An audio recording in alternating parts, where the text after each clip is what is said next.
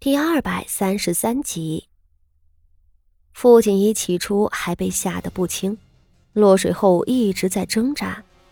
此时看了梅公主的模样，才浑身一僵，随即也踩着湖底站了起来。她的眼角有些抽搐了，还以为这水有多深。两个女孩子站在水里，面面相觑。梅公主脸上的恼恨已经掩饰不住了。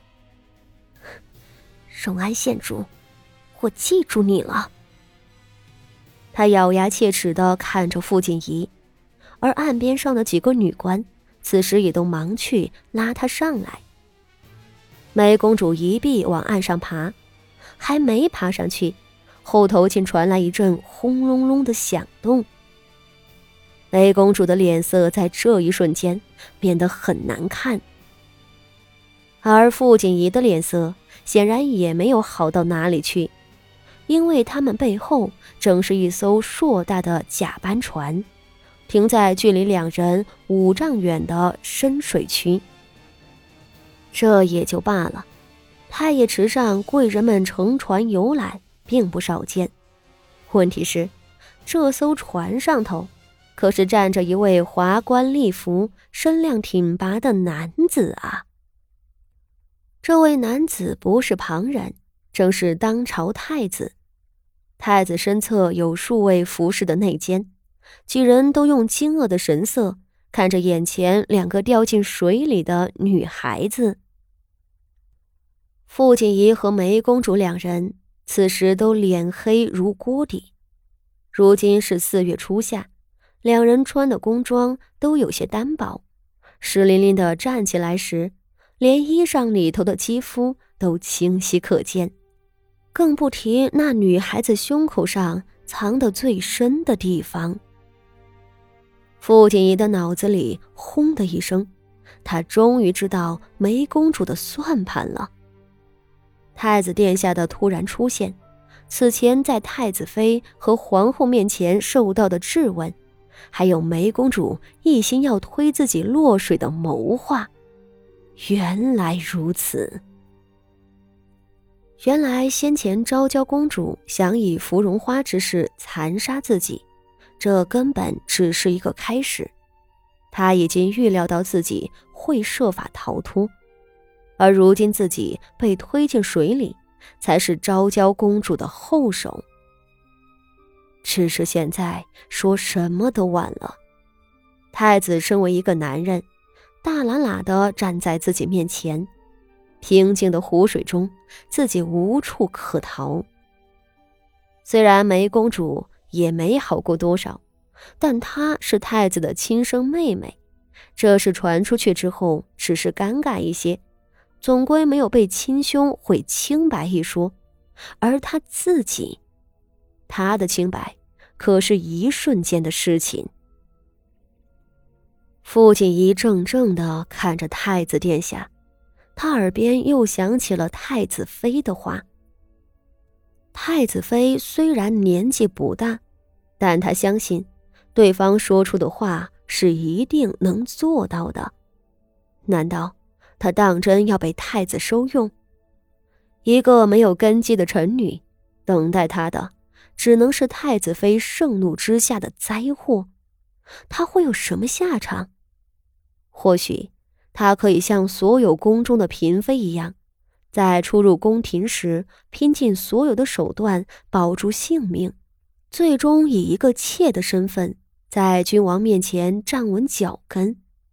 然而，他真的要那样过一辈子吗？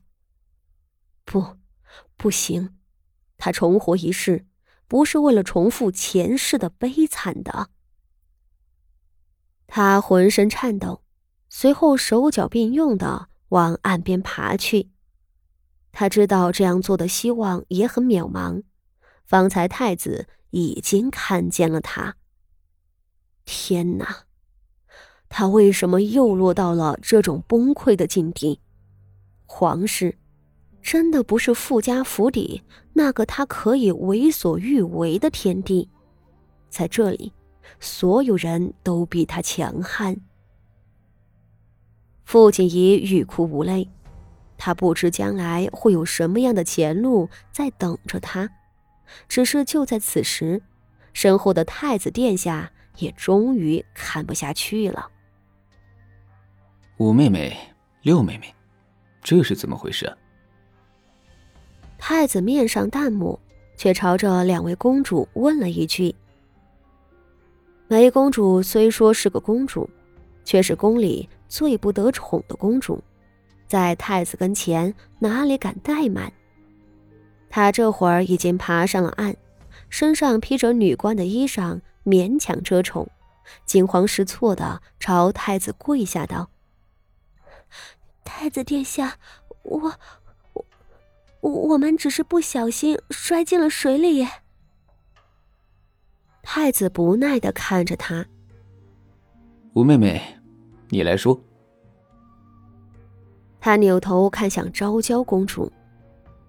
那昭娇公主是圣上最疼爱的女儿，平日里对上太子也没有怕的时候，只是此时，太子的目光额外的冰冷，这让他打了个寒战。